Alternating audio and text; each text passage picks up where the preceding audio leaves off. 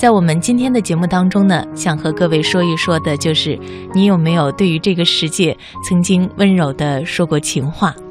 接下来想跟大家说的，就是如何温柔的与世界相处，与别人相处。有一些人来到这个世界上，是为了跟这个世界说情话的，哪怕这个世界是如此荒凉、残酷、疯狂，身在战壕里。他也会摆一盆花，求得片刻的慰藉；独身漫游海上，他会编造故事，确保自己不会陷入疯狂。这些说情话的人多半都是年轻人，所以一书说，恋爱、革命都必须非常年轻，非常非常年轻。不论恋爱还是其他，都是跟这个世界讲情话，是对这个世界的相信。我如此待你，必然能够将你撼动。我所认识的人里，有一个对世界说情话的年轻人，我们管他叫做杨医生。杨医生起初不是医生，我认识他的时候，他考进医学院才两个月，还不满十八岁。杨医生入校就参加了校学生会，希望给同学办点读书、观影方面的活动。可巧啊，那段时间我刚刚出了新书，正准备出门签售，朋友帮我在家门口办了一场读书会，算是一个小小的热身。我在微博和豆瓣上发了活动通知，杨医生看到了，来到了现场。等到活动结束，递了一张字条过来，邀请我去他们学校开一场讲座。我当场答应了。一个月后，去他们学校开了一场讲座，讲读书和写作。大半年之后，他又联系我，这次呢是给国防生讲电影，讲的是谍战片。期间朋友做的演出或者是活动，我也喊杨医生来参加。一来二去，就和杨医生成了朋友，尽管我们年龄相差了将近二十岁。杨医生是甘肃天水人，父亲做生意欠了钱，每年光是利息就要还六十万。但杨医生并没有因此变得愁云惨雾，他继承了爹妈的性格，温厚爽朗。一个人来到大城市，却一点不怕生，努力地锤炼自己。他来跟我认识，或许怀着相近的期待吧，找个船长，找一个能影响他的人。事实上，倒是他影响我更多，尤其是在看待医生职业这件事儿上。说实话，因为少年时的经历，我对医生这个行业欠缺好感。我时常要和医生打交道，在医院里见识了形形色色的医生，总体印象都不太好。医生斥骂病人是常事，更别提要红包和礼物了。杨医生生在新时代。和沉重破败的过去似乎少点瓜葛，他非常勤奋，要学习，要应对学生会的工作，还要读书和看电影，时间被占得满满当当。到了假期，还时常被学校选去带夏令营。后来我看了他写的东西，觉得非常好，建议他多写。正巧他在几次活动当中认识了一个编辑，就开始给他们写文章。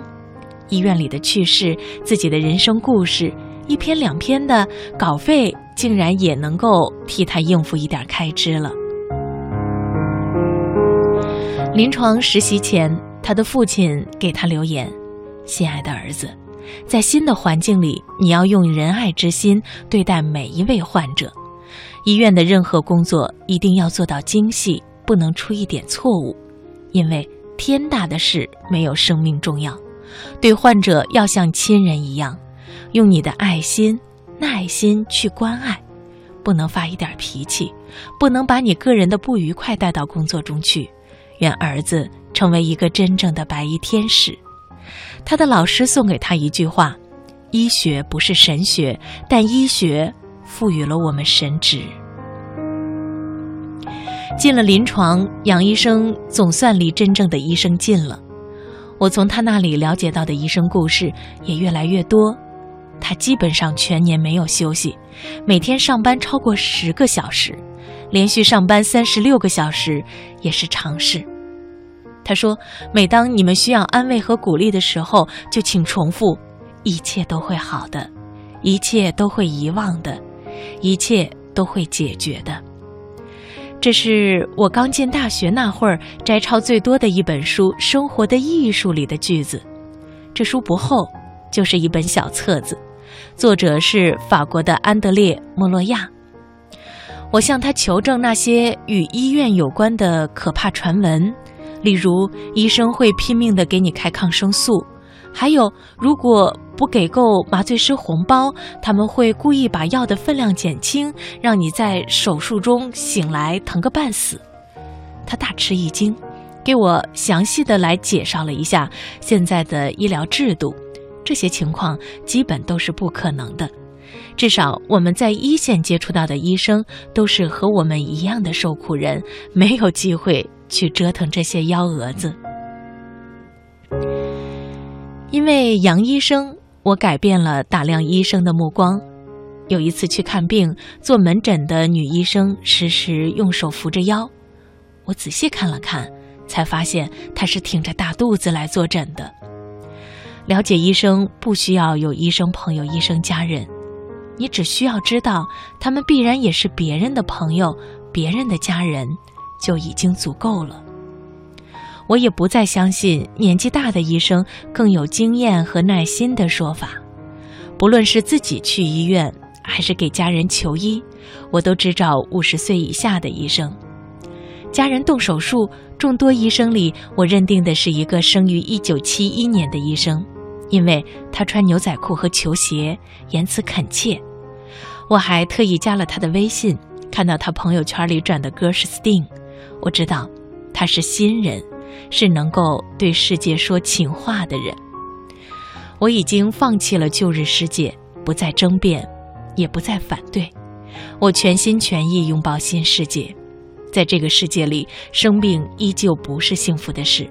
但幸运的是，你可以得到一个像杨医生那样看过《死亡诗社》《奇鸟形状录》的医生的照管。他们未必信神或者是信佛，但他们有信仰，他们肯对这个世界说情话。有一次，在我的电台节目里，有一个女孩子连线，给大家讲了她的经历。她在电视台工作。长得好看，穿着光鲜，结果被坏人盯上了。这个坏人是个年轻的男孩子，穷途末路，想做点什么，做什么都可以。他绑架了他，囚禁在一间房子里。此后的三十六个小时里，这个女孩一直在和这个男孩子沟通，听他倾诉。这个男孩也终于平静下来。结果，在谈到他被女朋友抛弃的经历时，他又被刺激到了。他用刀在这个女孩的腿上划了一刀。这个女孩害怕伤口和鲜血引起破窗效应，进一步激化这个男生的凶残，忍着痛继续和他聊天最后，这个女孩等到了解救。我知道这个世界有多凶残，有多冷酷。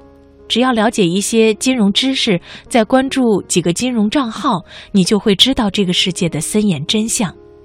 但我们必须要用歌、用小说、用音乐、用艺术对这个世界说情话。所有的艺术其实都是自作多情，是对人生的高估，是对光秃秃的人生进行的 P.S.，是面对残酷世界的情话。情话是热爱，情话是希望。只有不断说情话，才能缓解世界的凶残，或者在凶残之中给自己引来微光。微温，所以我珍爱那些说情话的故事，例如《一千零一夜》或者《悲惨世界》，尤其是《悲惨世界》，那里面的年轻人真是光芒万丈。当然，即便是年轻人也会老去，比如马吕斯，也在战斗中迅速衰老，被虚无感征服，但他和科赛特的后代还将继续成长。我真爱那些对这个世界说情话的年轻人，生理上的或者是心理上的年轻人，他就是相信，只要善待这个世界，这个世界必然不会亏待他。